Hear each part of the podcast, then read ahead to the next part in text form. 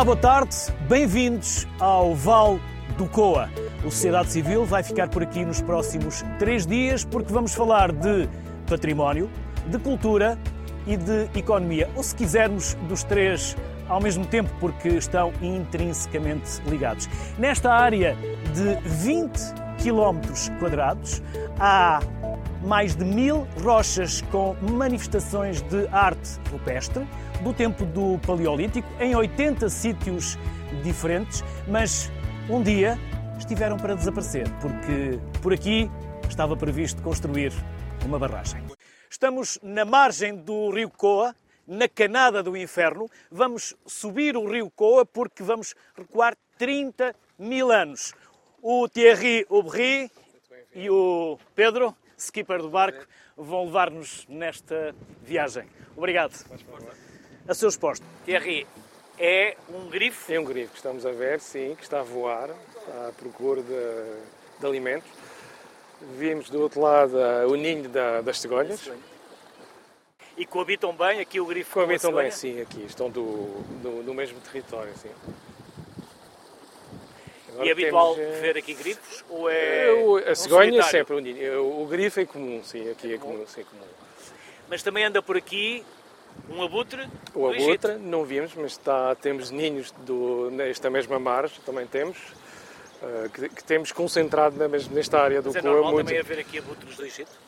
É normal, sim. Temos assim uma, uns ninhos, sim. Agora temos eh, na Faia Brava, mais a montente, mas aqui temos a sorte de ter várias espécies junto no, neste pequeno troço do, do, do rio Coa. De que é que se alimentam? Os eh, roedores, pronto, eh, que, que- que- vão encontrar aqui mesmo os alimentos. De, E há muitos na- alimentos aqui, Há roedores. muito, sim. Há muito, porque estamos assim numa área protegida, onde temos pouca, pouca atividade humana, e mesmo estão realmente uma reserva cultural da, da arte do Coa, mas também natural. Estamos num, num território que foi eh, antropizado, que foi eh, explorado desde o Neolítico. Quer dizer, que modificou completamente a vegetação. Mas vamos dizer que neste momento temos muito pouco impacto do, do- humano neste, neste território. Porque temos pouca gente que chega no fundo, realmente no fundo do vale, até aqui.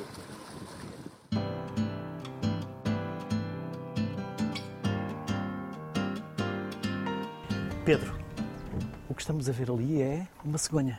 É a cegonha preta. É uma... Já ontem passamos aqui, ela já aqui estava. Já. Mas hoje de manhã estavam duas.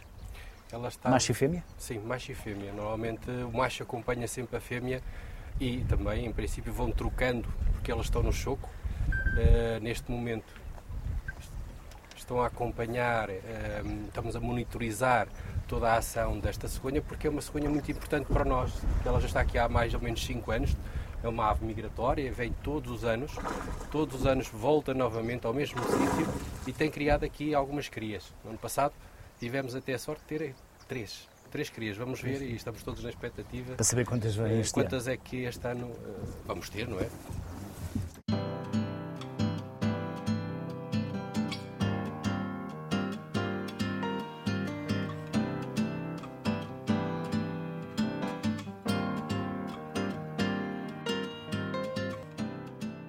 Thierry, estamos numa das margens do Coa. Exatamente onde? Estamos no sítio do Fariseu.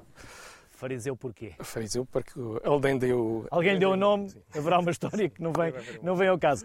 Por isso, estamos a falar numa área de 20 quilómetros com mais de mil rochas gravadas. E no meio deste... eh, 25 mil anos, 30 mil anos. Temos um sítio que é crucial, fundamental, e o sítio do Fariseu. É este É este. Então vamos. Vamos ver.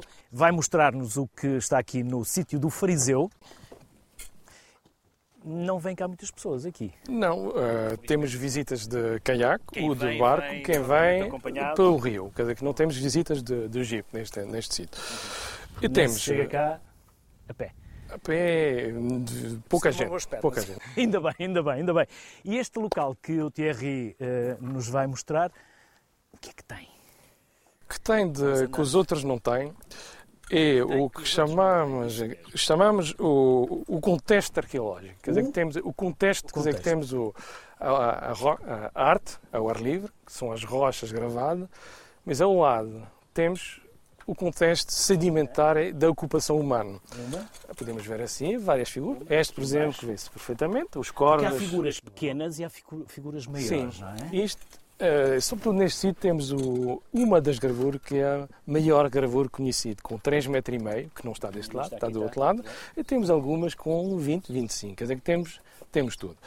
E aqui deste lado está? Deste lado temos também um outra auró, que está aqui, com a cabeça assim, o ventre, um veado com a cabeça levantada e as astas vão atrás, e que é muito comum na arte do Coa é a sobreposição das figuras. Temos aqui várias figuras que vão utilizar o mesmo suporte. Ou seja, as figuras nunca estavam sozinhas, estavam sempre em grupo. Muitas vezes nesta fase. animais. E animais e homens ou só tem, animais? Uh, uh, nesta fase temos muito poucas figuras uh, humanas, mas temos signos geométricos.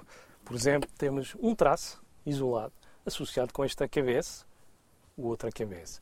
Signo geométrico, animais vistos de perfil, perfeito, só com duas patas visíveis e com um traço, uma linha muito simples, mas muitas vezes extremamente eficaz para demonstrar qual é a natureza do animal. Por exemplo, um cavalo aqui, o bovino já vimos aqui, esta questão da sobreposição. Qual é o interesse desta, desta, destas rochas aqui que descobrimos? E o facto que o traço continuou com um contraste, quer dizer que temos um traço claro, no fundo mais escuro. E isto qual é o objetivo? O objetivo é a visibilidade, legibilidade e visibilidade das figuras. E a mesma coisa com um carvão numa gruta sobre uma parede de calcário branco, aqui é o contrário. E um traço mais claro num fundo escuro. Mas que temos, por exemplo, aqui neste caso, onde a sobreposição, todas as figuras são, estão sobrepostas, mas continuam com o mesmo contraste. Vou propor que possamos dar a volta. Como é que eram feitas estas gravuras? eram feitas com, com que instrumentos? Encontramos, até encontramos num sítio, encontramos os, as ferramentas que foram utilizadas para gravar. Eram Encontraram ferramentas, Não encontramos aqui, que isto é interessante. Mas encontramos no outro sítio os que chamamos os picos, são tipo um martelo que foi utilizado. Era picotado. Picotado, quer dizer que mas não é, uma, não é uma picotagem direta, não é assim martelar, é uma percussão indireta porque vai permitir obter um traço muito mais Quase como se faz regular. atualmente com o martelo e cinzel. Com o cinzel, exatamente. Que vai permitir o quê? Vai permitir obter um traço muito, muito, muito regular e um contraste quase retilíneo entre o fundo e o, o, tra, o, o traço picotado. Qual é o objetivo? A visibilidade. Quer dizer que já fizemos a experimentação e sabemos, por exemplo, que este, esta figura era visível de 150 metros. Quer dizer que o objetivo é realmente ser visível.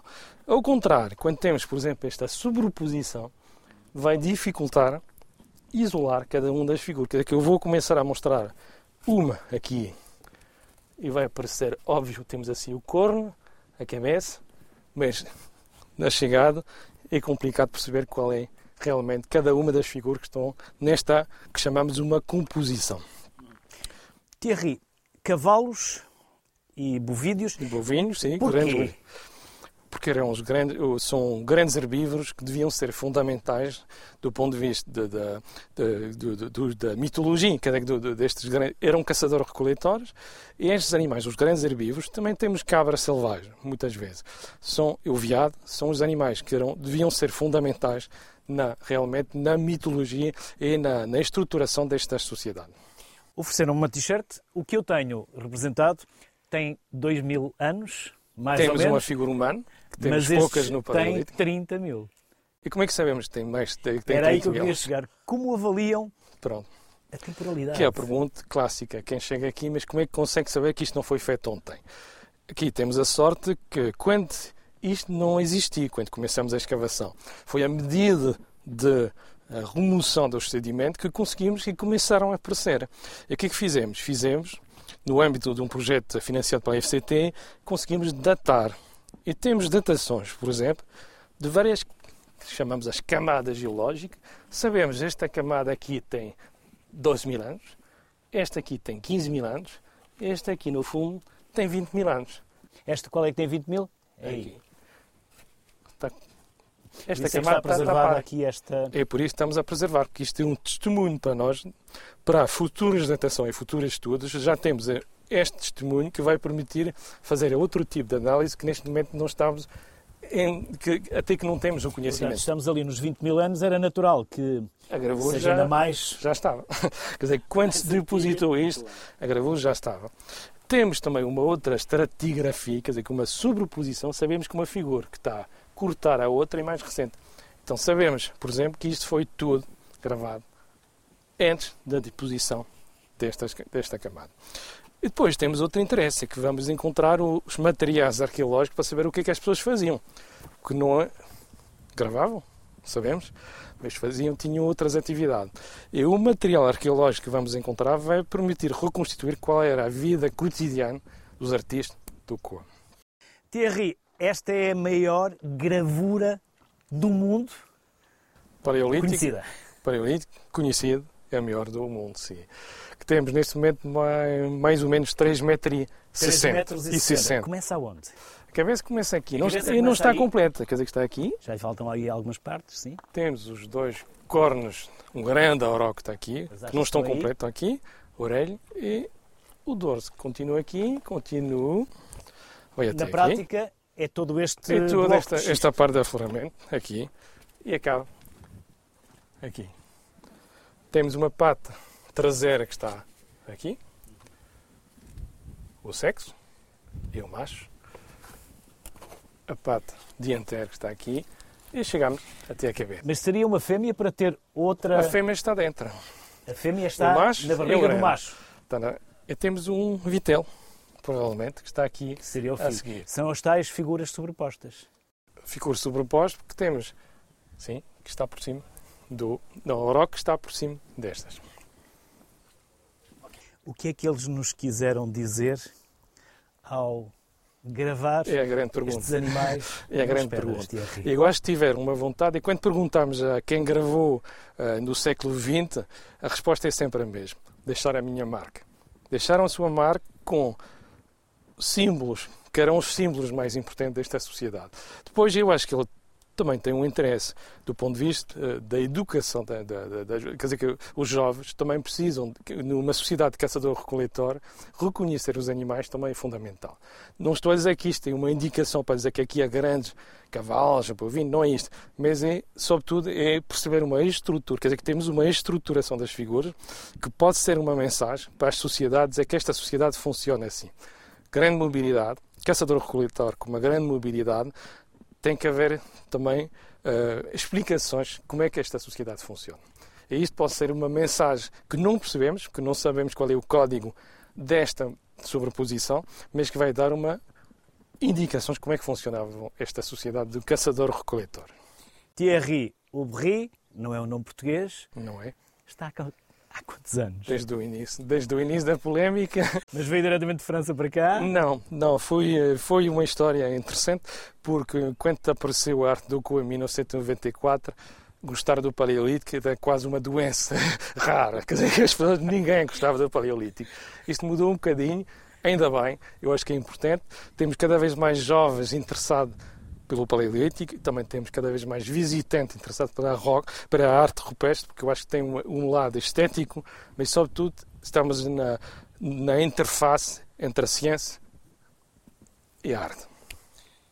Foscoa é um centro, talvez o maior centro de arte rupestre do mundo.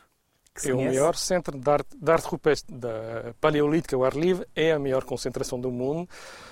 Que só, eu acho que o seu grande potencial é que temos várias, mu- mu- muitas rochas ainda para descobrir. Tipo esta rocha que não se conhecia há três anos. O que teria acontecido se a barragem tivesse sido construída? Nunca se escavava aqui. Tudo isto ficaria perdido Quer dizer que sempre? temos um património que, que não tem preço, que ficava desconhecido. Thierry, obrigado por esta Obrigado eu viagem, por esta visita. Nós vamos seguir viagem agora com mais convidados. Foi um gosto enorme, uma honra e um privilégio poder é receber eh, estes ensinamentos diretamente do Thierry. Obrigado. Estão sempre felicidades. Obrigado. Até a próxima Haveremos descoberta. voltar. Sim, E como se diz aqui no Norte, promessas são dívidas. só para cumprir. Dívidas. O Douro é muito mais do que um rio. Tem gentes, tem cultura, tem património e tem uma paisagem única. E é com esta paisagem impactante, a partir do Museu do Coa, que vamos seguir conversa com três convidados. Desde já agradeço a simpatia por terem aceitado o nosso convite. Começo pelo meio, pelo Presidente da Câmara de Vila Nova de Foscoa, João Paulo Souza. Muito obrigado.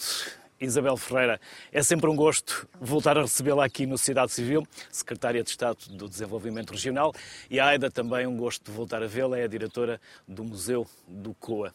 Obrigado mais uma vez. João Paulo, é o seu primeiro mandato como Presidente da Câmara, mas já estava uh, no Executivo anterior, talvez 15 anos, com funções autárquicas, mas também professor. Por isso acompanhou uma parte deste movimento social que aqui se gerou. O que teria acontecido se a barragem de quase 140 metros de altura, 18 quilómetros de eh, espelho d'água, tivesse sido construída? Sabemos que as gravuras não sabem nadar. Ter-se-iam destruído, desaparecido, perdido para sempre? Eh, é difícil responder a essa questão. Eh, antes de mais, cumprimentar o Luís Castro, cumprimentar o Sr. Secretário de Estado, cumprimentar a doutora Aida. Eh, eu, de facto, estive também na Gênese, portanto, eu estive na altura, eu sou professor, na altura, portanto, acompanhei até com aquelas pessoas que trabalham neste momento, foram, algumas foram meus alunos e, portanto, acompanhei o processo. Na altura fiz uma coisa que também me pareceu bastante curiosa. Recolhi elementos da EDP, na altura de, de, elementos da barragem, portanto, a sua capacidade. Aliás, a, EDP tinha um processo muito interessante que era transformar eh, a quantidade de água em, em garrafas de litro e meio para ver a dimensão eh, da albufeira. E depois estive do outro lado também a acompanhar os alunos, a perceber que era um movimento da educação, mas um movimento da cultura. E nessa altura a própria sociedade de Foscoense estava um pouco baralhada. Era, aliás, eu fiz uma exposição em Coruches também, onde o meu tema era arte versus progresso. E então deixaria sempre uma porta à imaginação, porque hum, tudo acontece em Foscoa. Tudo acontece em Foscoa. Uh, nós sabemos que existe aqui a capacidade ainda de sonhar, basta olhar para esta paisagem, e ao mesmo tempo, porque é que o homem primitivo, que há uma quantidade de anos, porque é que veio para Foscoa e porque é que, na altura certa, no único rio que no fundo é nosso, porque é que apareceram aqui as gravuras. Claro que este movimento estudantil trouxe uma mensagem muito forte. A resiliência de Miguel Torga, a resistência dos foscoenses, conseguiram mostrar ao país, ao território, evidentemente, mas mostrar ao país e mostrar ao mundo esta capacidade de, de, de ser jovem, é ser irreverente, mas ter de facto a noção e a capacidade de perceber que a cultura pode ser extremamente importante. Quando me perguntam, então, mas eh, você era a favor ou contra? Para mim, isto neste momento é uma falsa questão. Eh, é um movimento dialético, digamos assim. Não me interessa saber, não me interessa saber se neste momento a conciliação das duas coisas era possível, se estaríamos melhor, se não. Portanto, neste momento temos é que aproveitar aquilo que temos, temos que, com este museu magnífico, e tentar sinalizar este museu e, e, e o parque, no fundo, e colocá-lo na rota eh, mundial, não só europeia, mas mundial, e atrair gente ao território. Isso é aquilo que me preocupa no momento. Isabel tem sido assim uma embaixadora desta região. O desenvolvimento regional também se faz por coesão, também se faz olhando para lá de Lisboa, porque é um país enorme para lá de Lisboa. O que é que Foscoa tem que ainda não esteja a ser aproveitado. Tanto, diria eu, mas fica, fica para a Isabel. Cumprimentar todos e é um gosto estar novamente aqui. Uh, a ter a oportunidade de conversar sobre o território e também mostrar às pessoas uh, o que de tão belo, mas mais do que isso, as enormes oportunidades que os territórios menos explorados, menos conhecidos uh, oferecem. E de facto, nós estamos aqui uh, em Vila Nova de Foscoa, num museu emblemático uh, que tem e reúne todas estas características. E há pouco eu estava a ouvir uh, aquilo que movia há muitos anos, artes versus progresso, e eu tirava a palavra versus, porque aqui é evidente, é, é evidente como a arte, o património natural, uh, este é património é histórico é progresso. E este hoje é um território de progresso, é um território que tem Uh, para já, esta paisagem magnífica, que por si só é extraordinariamente valiosa. Depois temos aqui um museu ligado à arte, mas também ligado à ciência. Uh, e uh, é um território de turismo, é um território de produção de vinho, é um território onde há dinâmicas empreendedoras, onde temos diversificação de base económica e uh, também uh, oportunidades de criação de emprego diversas, não só uh, tão ligadas ao setor primário e, neste caso, ao setor do vinho e da vinha, mas também de empresas diversificadas, nomeadamente de base tecnológica. E, portanto, este é, é de facto um território de progresso e é um dos excelentes exemplos que temos por todo o interior do país deste caminho que é preciso fazer para enfrentar este desafio demográfico que temos pela frente, que se faz fixando e atraindo pessoas, e isso, para conseguirmos esse, esse objetivo, precisamos mesmo de ter territórios prósperos, com oportunidades de emprego, com qualidade dos seus serviços. Eh, e aqui, do ponto de vista também do contributo que este museu tem para a cultura, é essencial, porque hoje, quando falamos de serviços, não é só educação, saúde, a cultura é também fundamental. Uh, e depois, como eu dizia, uh, todas estas uh, dinâmicas que, empreendedoras de investimento inovador, de investimento empresarial que existem no território e potenciadas aqui também com uh, inovação, com parcerias com uh, centros de conhecimento, com centros de investigação, com as instituições de ensino superior. E este museu também reúne isso. É aqui um pequeno, grande ecossistema onde nós podemos ver como a arte, como a ciência, como o turismo, como a, o património natural se reúnem uh, e têm atraído uh, imensas pessoas. Aliás, é só vermos hoje o movimento que, que todos testemunhamos aqui neste museu, uh, desde crianças até adultos, e isso é muito gratificante para quem tem a responsabilidade das políticas de desenvolvimento regional.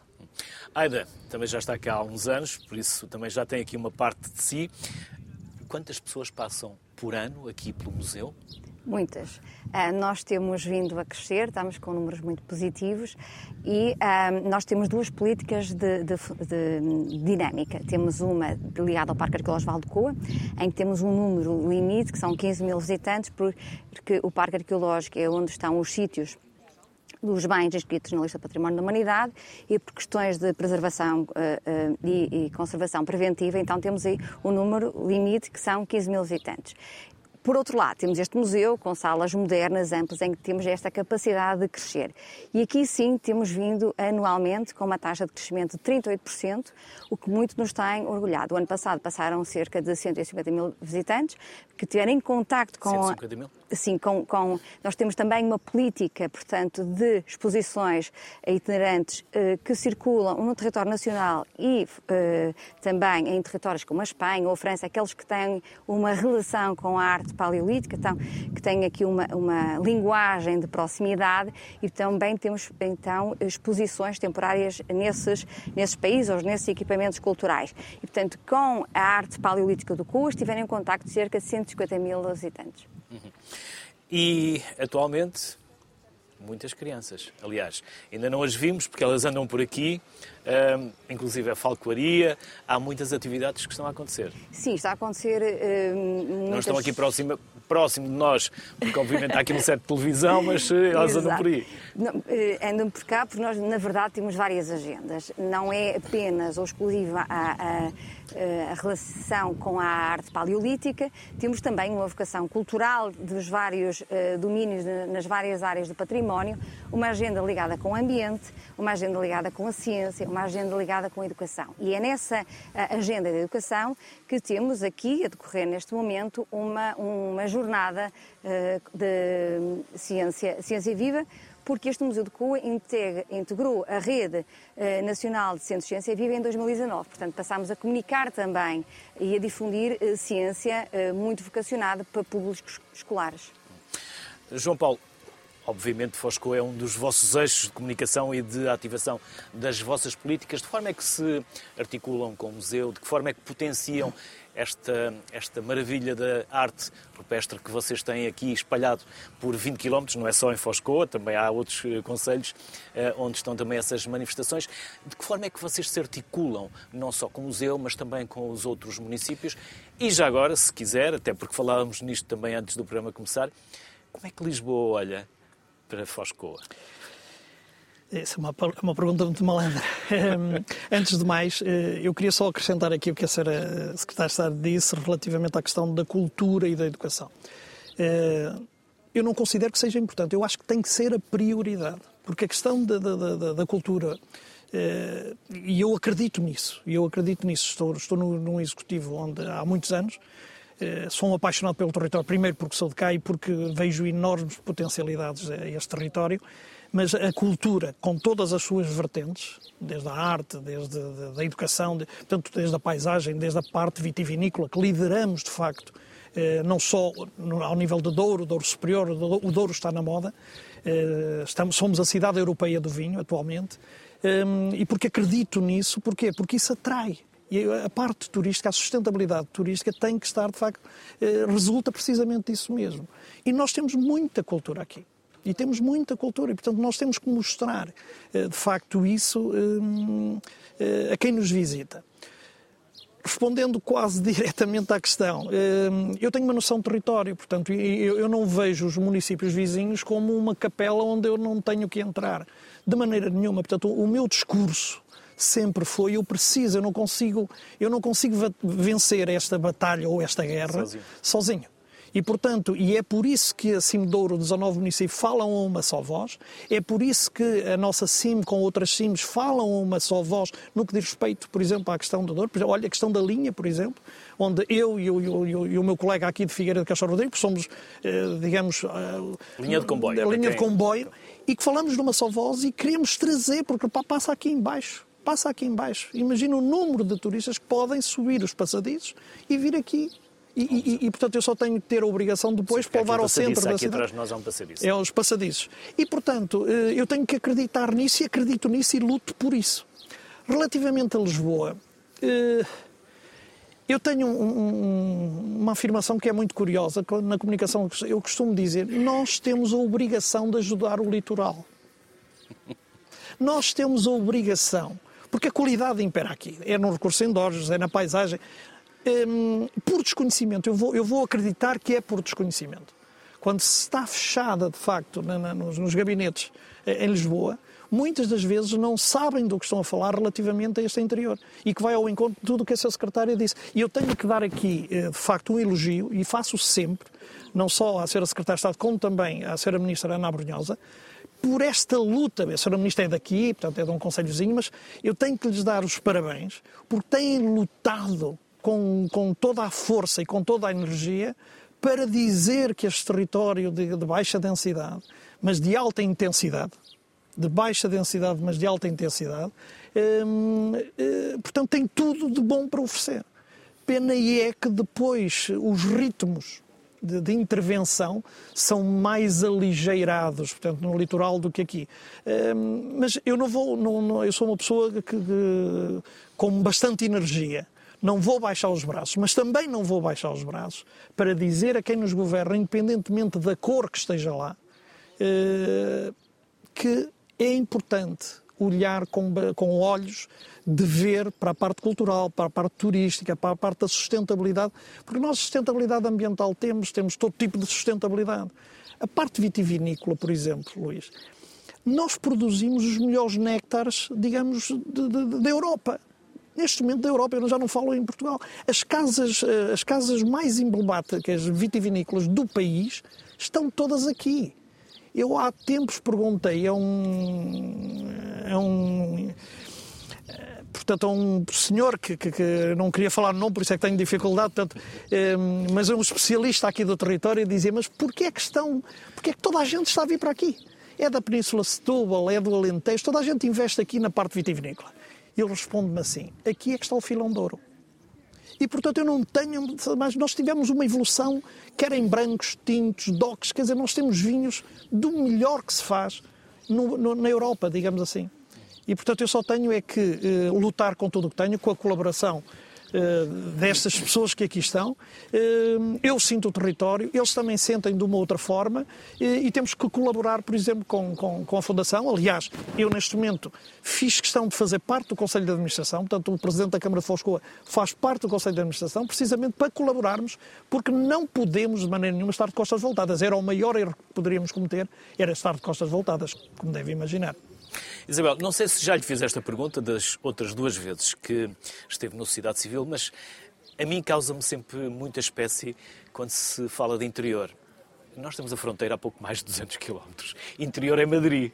Não é propriamente. Sim. Nós estamos a menos de duas horas de Porto, a três horas ou quatro horas de, de Lisboa. Nós é que achamos que é tudo muito longe. Claro. Nós estamos todos tão perto e, por vezes, tão longe. Sem dúvida. E é por isso que também às vezes o melhor caminho não é dividir interior-litoral. Uh, e queria também começar por dizer que no âmbito do desenvolvimento regional, certamente que não é olhado a partir de Lisboa, até porque a Secretaria de Estado Verdade. se localiza em Trás-os-Montes uh, e quer eu, quer a Senhora Ministra, somos pessoas muito próximas uh, dos diferentes territórios do interior, eu mais na região norte, ela na região centro, mas com uma intervenção sempre de grande proximidade em todo o país. Um, mas dizer que uh, este interior que falamos não é um interior geográfico, é um interior que está definido uh, e que foi trabalhado pela Associação Nacional de Municípios, que votou este mapa por uma esmagadora maioria e que resulta de vários indicadores, desde indicadores demográficos, sociais, económicos uh, da ocupação do território e, portanto, resultou naquilo que se chama o mapa do interior. Uh, mas de qualquer forma, os desafios uh, fazem-se uh, à escala de cada região e de cada sub-região. É neste panorama que devemos trabalhar, é neste cenário. Nós temos regiões um, com estratégias de desenvolvimento definidas, que levam em conta também os contributos das suas sub-regiões, que são ou as comunidades intermunicipais ou as áreas metropolitanas, e que, portanto, eh, têm também eh, planos de ação definidos para eh, este objetivo que temos também de convergência com a União Europeia. Em particular, no caso do interior e destes territórios, o governo também tem um programa específico, que é o Programa de Valorização do Interior, e que ele tem eh, colocado no terreno várias medidas eh, com impacto significativo. Desde logo as medidas de estímulo à mobilidade para estes territórios, programas de apoio às pessoas, às suas famílias que querem vir trabalhar uh, e viver para o interior. Falo, por exemplo, do programa uh, regressar do programa Emprego Interior Mais, que eh, já tem eh, resultados muito significativos de milhares de pessoas que se deslocaram para estes territórios, mas também programas de apoio à contratação de recursos humanos mais qualificados e programas de apoio à criação de emprego. Portanto, o primeiro eixo será mesmo este de incentivar a mobilidade para estes territórios. Depois, isto é complementar com as nossas medidas de estímulo ao investimento uh, empresarial, porque também ele próprio cria, cria emprego. Uh, e, portanto, são várias medidas de estímulo à inovação produtiva, uh, ao tecido empresarial mais característico destes territórios, que são micro e pequenas empresas, o estímulo à produção nacional e, portanto, têm sido programas com, com uma grande aceitação e não querendo também de forma alguma estar a, aqui a amassar com números, porque mais importante até com Os números... são importantes Sim. para dar grandeza certo. e a noção... Vou dizer, mas, mas o mais importante nestes territórios é que muitas vezes por trás destes números estão histórias de pessoas, de famílias, de investidores que modificaram uh, os seus territórios. Portanto, o Programa de Valorização do Interior já uh, colocou no terreno mais de 6 mil milhões de euros. já apoiou a criação direta de quase 35 mil postos de trabalho, sem contar todo o impacto depois, em termos de postos de trabalho indiretos, que esta dinâmica eh, de investimento empresarial, de criação de emprego, eh, também traz. E depois, eh, sempre também um olhar nosso muito atento para as entidades do sistema científico e tecnológico, as instituições de ensino superior, os centros de investigação os centros de interface, porque de facto eles têm feito coesão também em todo o território eh, e pela capacidade que têm não só naturalmente de formar e capacitar as pessoas, mas também pelas redes que fazem com o tecido socioeconómico. E portanto, eh, por exemplo, um dos primeiros avisos que nós abrimos agora no âmbito do Portugal 2030, em termos do que é o Fundo Social Europeu, eh, prende-se precisamente com o apoio a cursos de formação profissional de ensino superior, que são cursos que são desenhados em parceria entre instituições de ensino superior e empresas, precisamente para satisfazer as oportunidades de emprego que, que existem nestes territórios. E ontem mesmo abrimos já com a FEDER os primeiros apoios para as empresas, sobretudo na sua dimensão de inovação produtiva que é aquela que também traz maior valor acrescentado, e queria realçar que abrimos um aviso específico para os territórios do interior, eh, e isso também é importante porque eh, não podemos ter medidas iguais a nível nacional, têm que ser adaptadas às especificidades de cada território e esse é um caminho que temos que continuar a fazer. Aida, 150 mil pessoas o ano passado, julgo que tiveram o melhor abril de sempre. Exato. Uh, quem são? Mais portugueses, mais estrangeiros, mais jovens, mais idosos, de tudo um pouco. É, temos um público muito um, eclético. Temos jovens, temos muitos, muitos estrangeiros. Nós trabalhamos com uma plataforma de reserva online e uh, verificamos, por exemplo, que uh, os estrangeiros marcam sempre uh, através dessa plataforma online. Portanto, nós temos aqui todos os dias, de forma individual, porque de forma autónoma marcam, ou então muitos operadores, através, nomeadamente, do, do, dos barcos, dos navios, que uh, navegam aqui junto ao, ao, Douro. E, efetivamente, o Douro é uma estrada líquida e que une, não é? Que nos une e, portanto, temos também uh, protocolos com os vários operadores e que trazem, uh, desde abril, março até eh, novembro, eh, semanalmente, eh, vários navios aqui a visitar o, o nosso museu. Uhum. Muitas crianças? E muitas crianças. Muitas escolas? Muitas escolas a nível nacional. E o que é que elas vêm cá fazer? Vem... Ontem assistimos aqui a uma sessão de falcoaria, por exemplo. Exatamente, porque nós trabalhamos vários recursos né, e o recurso natural é também um, um ativo que nós queremos eh, potenciar e impactar. A falcoaria porquê? O Parque Arqueológico eh, integra quatro conselhos e um dos conselhos é o Conselho de Pinhel. E Pinhel tem a designação eh, de cidade de Falcão, portanto... Vamos ver agora algumas imagens, porque Exatamente. o Levi, o nosso colega, uh, aproximou-se do local onde está o Wild Coa. Uh, Portanto, queríamos Quem trazer... São? É, é um operador privado que vem cá, uh, convite, uma vez que tínhamos imen temos imensas escolas aqui a visitar, uh, escolas da Arnoda, que são escolas a nível nacional, portanto, que nos visitam nos seus programas uh, educativos. E, portanto, trazemos também, achamos que é uma oportunidade de conhecer o território. Como disse, a cidade uh, Pinhel é conhecida a cidade de Falcão, então trouxemos o Falcão de Pinhel aqui até às nossas instalações, dando sempre uma visão holística integrada a todo este património. Por isso, as escolas, se vos quiserem visitar, contactam naturalmente, normalmente, sim, sim. pagam, não pagam, como fazem. Sim. Quem estiver a ouvir. Tempo pagamos, pagam, tem um, um, valor simbólico, mas sim, eh, todas as escolas aqui pagam um valor muito, muito acessível, um preço social, tendo em conta justamente um programa educativo. Temos diversos programas educativos, nomeadamente uma oficina de arqueologia experimental, em que há uma reconstrução dos modos de vida do homem à época, ou então a introdução da, da temática da arte paleolítica e também, por exemplo, da biologia e da geologia à época. E os estrangeiros? E os estrangeiros ficam deslumbrados, primeiro porque uh, veem este museu absolutamente impactante uh, e muito integrado na paisagem, uma verdadeira peça de land art, e ficam, sobretudo, admirados com uh, este esta vontade que alguém teve um dia de ter investido tanto no interior. Pergunta-nos quanto é que isto custou, quem são os arquitetos. são muitas vezes. Já agora quem são? Quem foram? é uma dupla de arquitetos. Isto foi a quatro mãos. É, foi a quatro mãos, exato, Tiago Pimentel. E com uma vontade e... de pôr algo que fosse imersivo, que estivesse na natureza. E, e é? Camilo Rebelo, exatamente, é uma verdadeira peça de land art completamente integrada aqui entre o Rio e o Rio Douro e, portanto, todo, todo um equipamento pensado para um espaço com estas características e que é um sucesso.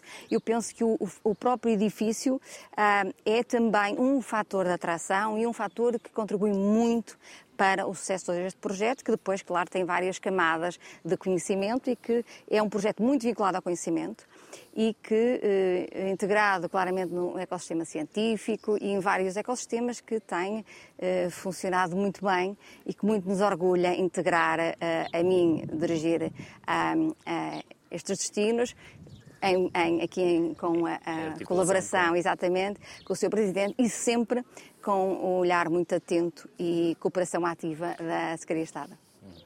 João Paulo, já vimos eh, e já falámos com o Thierry Aubry, que é o arqueólogo que nos fez esta viagem fantástica ali pelas manifestações eh, de arte rupestre eh, no Fariseu.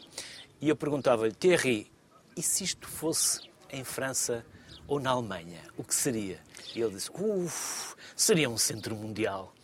Porque é que nós não conseguimos transformar isto em algo muito maior?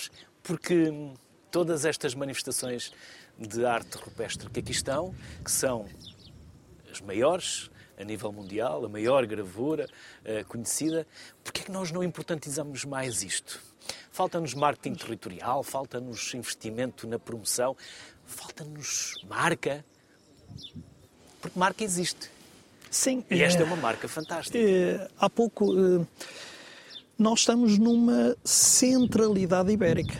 Portanto, nós não estamos na periferia do litoral, nós estamos numa central. É, é, é, por aí que temos que ir. Portanto, nós estamos mais próximos, é mais fácil e mais barato ir a Madrid do que ir a Lisboa.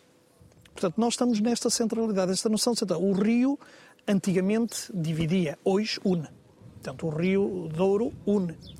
Eh, e o Coa também, claro. Mas uh, o que é que falta? Uh,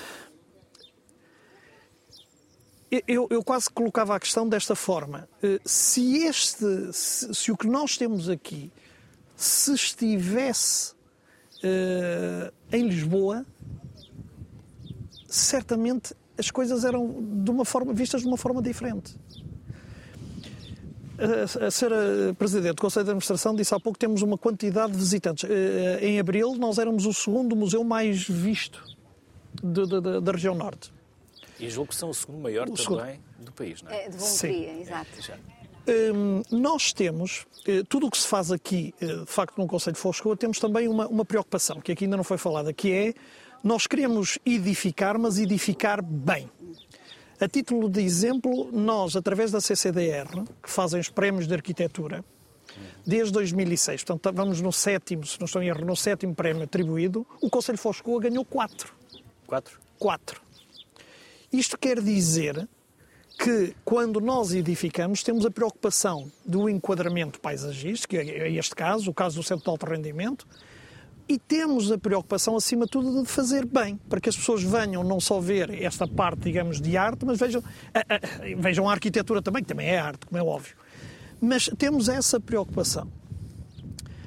Nem tudo está bem, nem tudo está bem. Eh, nós falamos aqui em números magníficos, mas, por exemplo, os números que eu tenho no meu posto de turismo não têm nada a ver. Estamos a aumentar significativamente. Eu queria, sempre disse, ao longo destes anos, que eu queria um casamento perfeito entre aquilo que se faz aqui no museu e no parque e levá-los ao centro da cidade. Eu ainda não consegui ganhar essa batalha. Porque eu queria, porque nós temos também muito património excelente, classificado também no resto do Conselho. Para além dos miradouros, para além de, de, de, da paisagem, portanto, temos outro tipo de património.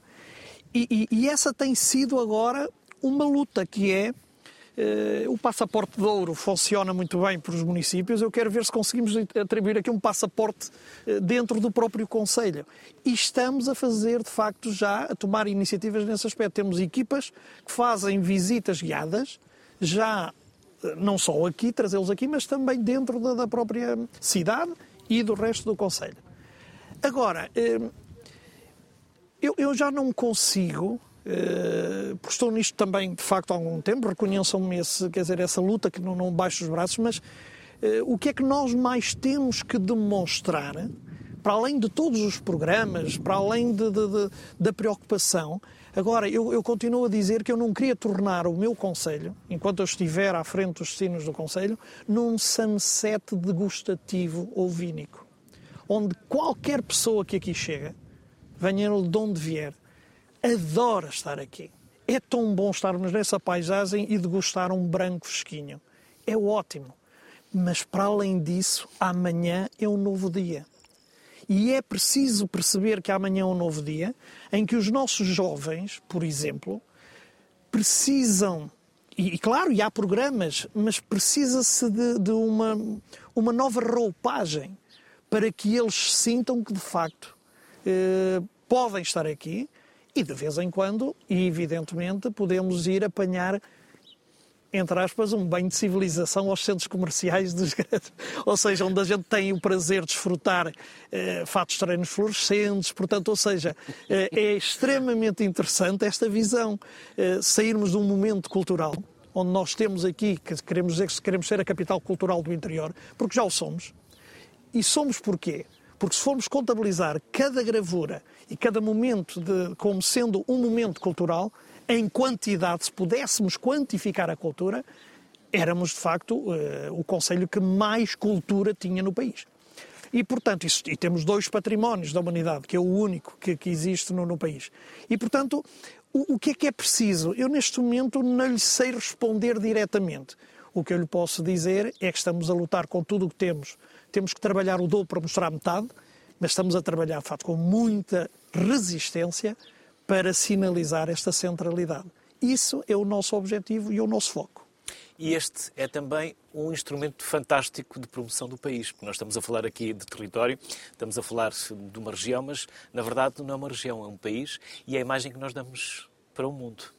Sem dúvida, uh, territórios como este, como o Douro, são uh, importantíssimos para uh, não só para a imagem do país ou para a sua competitividade externa, mas também para a coesão interna. E estava a ouvir agora a vossa conversa anterior e pensava o que é que é preciso. Uh, tem sido feito um caminho, isso é evidente quem acompanha este espaço há vários anos, como eu própria, ainda muito antes de estar nestas funções, tem observado esse caminho. E é um caminho em crescendo e que todos agora, naturalmente, com a ambição que existe para o território, uh, queremos ainda aumentar. E o caminho é rede. Uh, as infraestruturas são importantes, sem dúvida, uh, e, e, e, o país tem investido também muito em infraestruturas, mas agora estamos de facto no tempo do imaterial, as redes, as redes colaborativas. É preciso uh, unir aqui esforços para que de facto o Sr. Presidente consiga levar os visitantes uh, do COA para o resto do município. Uh, é preciso haver redes entre o museu e as entidades regionais, seja a Comissão de Coordenação e Desenvolvimento Regional seja a entidade regional do turismo, uh, o Turismo do Porto e Norte, que também tem feito um trabalho uh, muito importante no sentido da valorização dos territórios do interior e dar a conhecer também uh, toda, todo, todos estes recursos endógenos e naturais, patrimoniais, culturais, históricos que o interior oferece e, portanto, também, eh, mais uma vez, este quadro comunitário do Portugal 2030 que inicia eh, está voltado precisamente para fomentar essas redes colaborativas entre municípios, entre museus, entre associações, empresas, entidades do sistema científico e tecnológico, porque é importante que todos uh, assumam as mesmas causas, que tenham bem claro qual é a estratégia para o território e por isso também este caminho que o governo tem feito de descentralização, de transferência de competências, não só para os municípios como para as comissões de coordenação e desenvolvimento regional, é muito importante para isso, porque assim de facto os atores de cada região estão mobilizados em torno de uma estratégia e, uh, mais importante ainda, os atores estão todos convocados para a concretização dessa, dessa missão. E, portanto, eu uh, uh, acredito mesmo que esta questão das redes e das parcerias é fundamental para valorizar o território e para que, para que todos ganhem, sublinhando que isso também é importante, o, o, o enorme crescendo que temos observado aqui, com as dinâmicas uh, do museu e, e, e, do município, mas que está integrado, como dizia o Presidente, numa comunidade intermunicipal, que é o Douro, uh, que tem, uh, enfim, por si só, toda esta riqueza patrimonial natural, mas que tem sabido também criado, criar outras oportunidades para atrair investimento e para atrair pessoas que queiram viver ou trabalhar aqui nestes territórios. Mas é um desafio, eh, é um desafio porque no, no fim do dia também eh, trata-se de pessoas e eh, não é só Portugal, é a Europa que enfrenta este desafio demográfico enorme e a percentagem e a expressão da população europeia no mundo, as previsões são de facto preocupantes e devem, devem convocar-nos a todos. Porque nós precisamos de gente para tudo, não é? Para garantir a ocupação do território, porque ocupá-lo é preservá-lo. Precisamos de pessoas para as atividades económicas, desde o setor primário à indústria, mas também massa crítica para agora as profissões todas do presente, é que já nem são do futuro, que são mais tecnológicas, mais digitais e, portanto, isso também exige mais uma vez que todos estejamos unidos à volta desta, desta grande causa que é a valorização do nosso território, que passa, repito, pela sua ocupação, pela sua exploração socioeconómica, respeitando naturalmente todas as premissas da sustentabilidade ambiental, que aqui também fica evidente com esta paisagem e com estes recursos. Aida, e por falar em pessoas, quem são as pessoas que trabalham aqui? Quem são as equipas? Quem são os especialistas? Quem é que faz com que tudo isto mexa? É uma equipa dinâmica, motivada, com cerca de 30, 30 pessoas, com empregos altamente qualificados. Temos vindo ao longo dos anos com a obter, através da Fundação para a Ciência e Tecnologia, bolsas de investigação de doutoramento, que vêm cá fazer os seus, os seus doutoramentos e que ficam por cá, que também é um, é um sinal positivo que esta, esta região, este projeto tem capacidade de atração.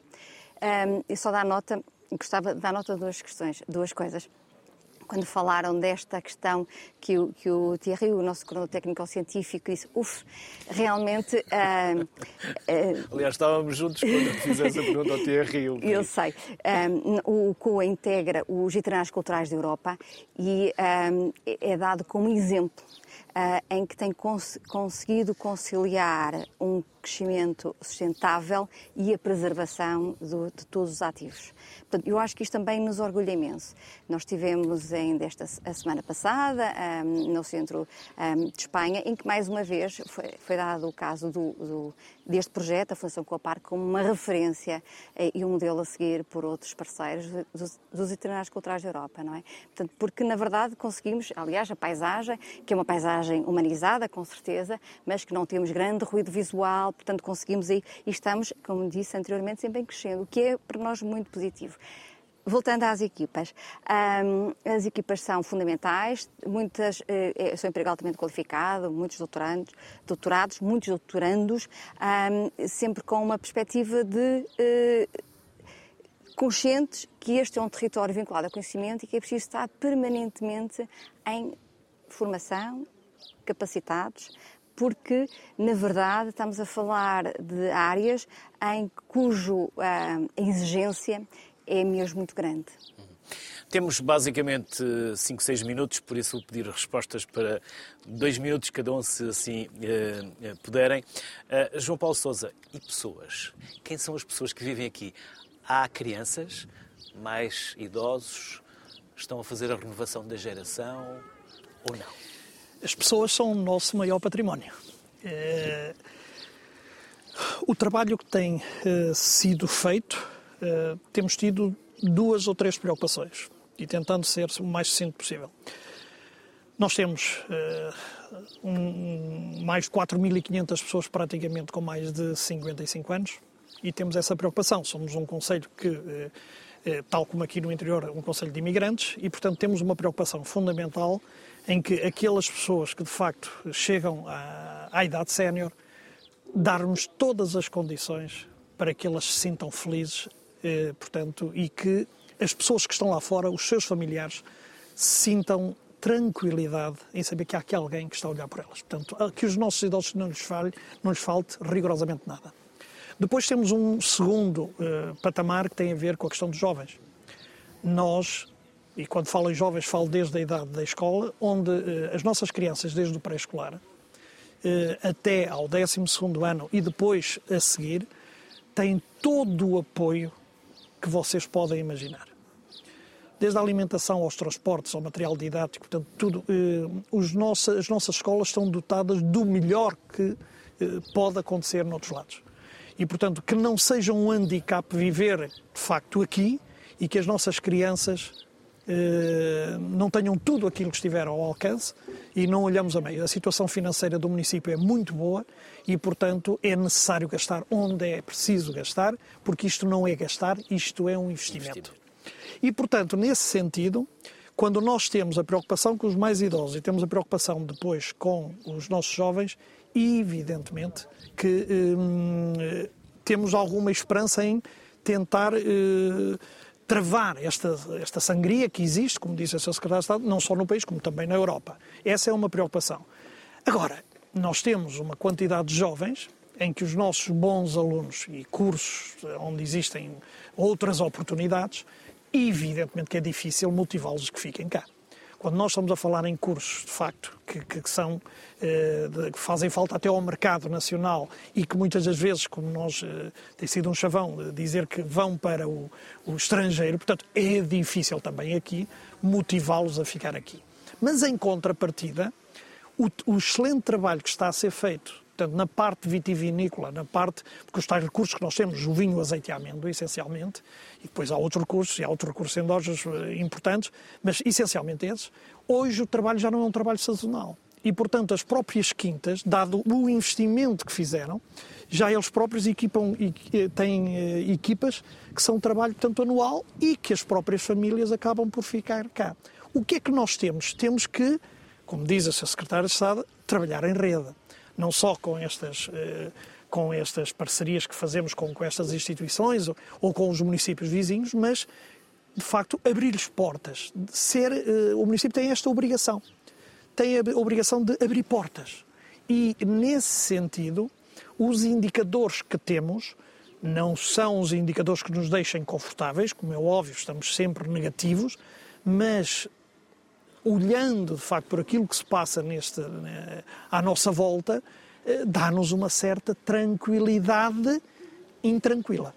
E, portanto, eh, nós temos que agora tentar perceber quais são os sinais que nós vamos extrair daqui e criar programas, não programas eventuais, por criar programas que dê uma certa continuidade eh, ao trabalho que nós estamos a fazer e para que os casais jovens permaneçam por cá. Eu não concordo que os municípios devam ser os maiores centros empregadores. Isso não faz sentido. Nós, se tivermos que aprender alguma coisa com o Oriente, é dizer-lhes que nós temos que dar a cana e não lhe dar o peixe. E, portanto, é essa a nossa missão. Mas precisamos, evidentemente, do trabalho em rede. O Douro, o trabalho em rede com outros municípios, o trabalho em rede com estas instituições que são importantíssimas e com o trabalho, de facto, com, com, com com o contributo, evidentemente, do, uh, do Estado Central e, e aqui regional, que cada vez mais nós sabemos que estamos dependentes não de Lisboa, como disse a Secretária mas evidentemente da, da, da CCDR, da, da, Direção Regional da Cultura e, portanto, todos esses organismos do Turismo Porto e Norte, eh, que são elementos preponderantes e fundamentais para alavancar investimento eh, e fazer disto cada vez eh, maior.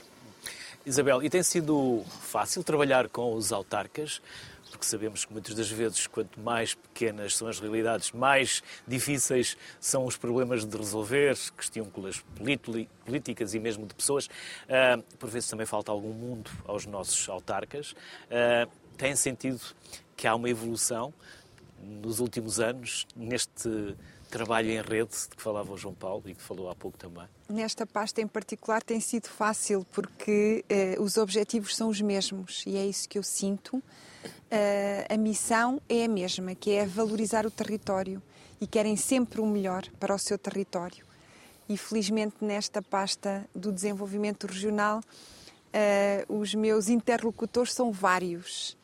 Uh, a tal rede de que falei e que são todos fundamentais para, para uh, concluir e dar continuidade a, a muitas medidas e muitos programas que temos implementado por isso eu falo com empresários, falo com associações, falo com o tecido produtivo, falo com o sistema científico e tecnológico e falo com os autarcas.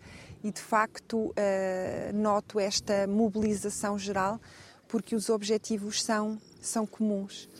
E queria também aproveitar para destacar, porque estava a ouvir-vos e, e, e, e, recordar que eu tenho uh, visitado várias feiras também de recursos naturais, do vinho e de outros produtos gastronómicos.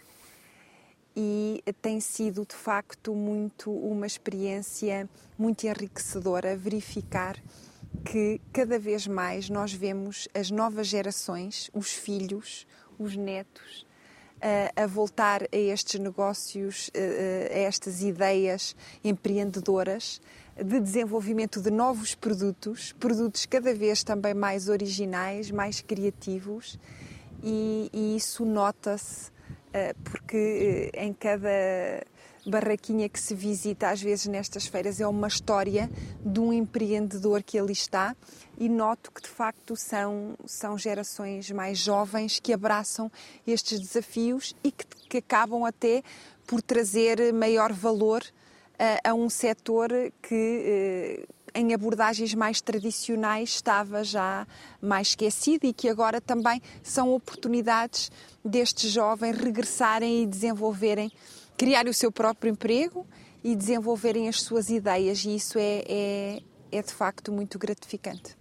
Aida, 1200 rochas com manifestações de arte rupestre Haverá muitas mais ainda por descobrir? Sim, este é um projeto que teremos aqui projeto de descoberta para as próximas gerações, não é? E também é importante sabermos que há, ou seja, isto é uma pequena parte da história que nós estamos a contar e que há muito potencial ainda para descobrir. Também quem nos visita há sempre aquela dimensão e, sobretudo, aquela vontade de regressar. Portanto, eh, o, o, neste projeto uh, potenciamos experiências autênticas e contextualizadas. E como explicamos que este é efetivamente uma dimensão, nós só mostramos uma pequena dimensão deste grande projeto. E há sempre aquela vontade, então, de, de, de voltar a visitar o COA. E temos muito, muito também essa, esta, já visitantes que são hum, parceiros, chamemos assim, não é? Aida Carvalho, João Paulo Souza, Isabel Ferreira, foi um gosto enorme poder contar convosco e a Aida, uh, mais uma vez o agradecimento por toda a simpatia que teve em uh, nos receber uh, e em fazer com que pudéssemos vir cá fazer não só um, mas três programas, porque vamos fazer três programas, porque nesse trabalho em rede que vocês falavam há pouco, a comunicação social também tem que entrar. Nós também temos que ser parceiros e também temos que ser promotores daquilo que nós temos, da nossa região, e por vezes não nos perdemos tanto tempo na espuma dos dias. Mas, infelizmente, é o que é. Nós hoje fizemos um bocadinho daquilo que é a nossa obrigação enquanto serviço público. Vamos ter mais dois programas que vamos falar da cultura e vamos falar também do desenvolvimento da região. E eu, por mim, já decidi que nas férias vou tirar uns dias e venho até cá conhecer esta região de bicicleta. Porque tenho que trazer a minha, porque eu ainda não vi por aqui bicicletas eh, para alugar. Não sei se há ou se não há, mas isto é fantástico Temos duas atividades magníficas que pode fazer esse enquadramento. Primeiro, na altura da amendoeira em flora, nós temos circuitos que estão já definidos e, portanto, pode fazer, de facto, um circuito maravilhoso na altura da amendoeira Mas em tenho que flora. trazer a minha bicicleta.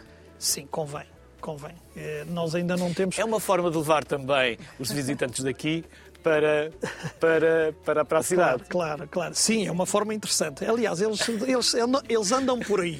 Andam. De uma forma ou outra, eles andam por aí. E que a bicicleta ajude nessa, nessa, nessa, nessa, nessa movimentação entre eh, o centro e, e aqui o museu. Mais uma vez, bem-ajam as maiores felicidades e contem connosco sempre para o que entenderem que podemos construir enquanto capital natural e capital social. Bem-ajam. Nós voltamos amanhã porque vamos continuar a falar de cultura e de desenvolvimento. E na prática vamos continuar a falar de pessoas. Até amanhã.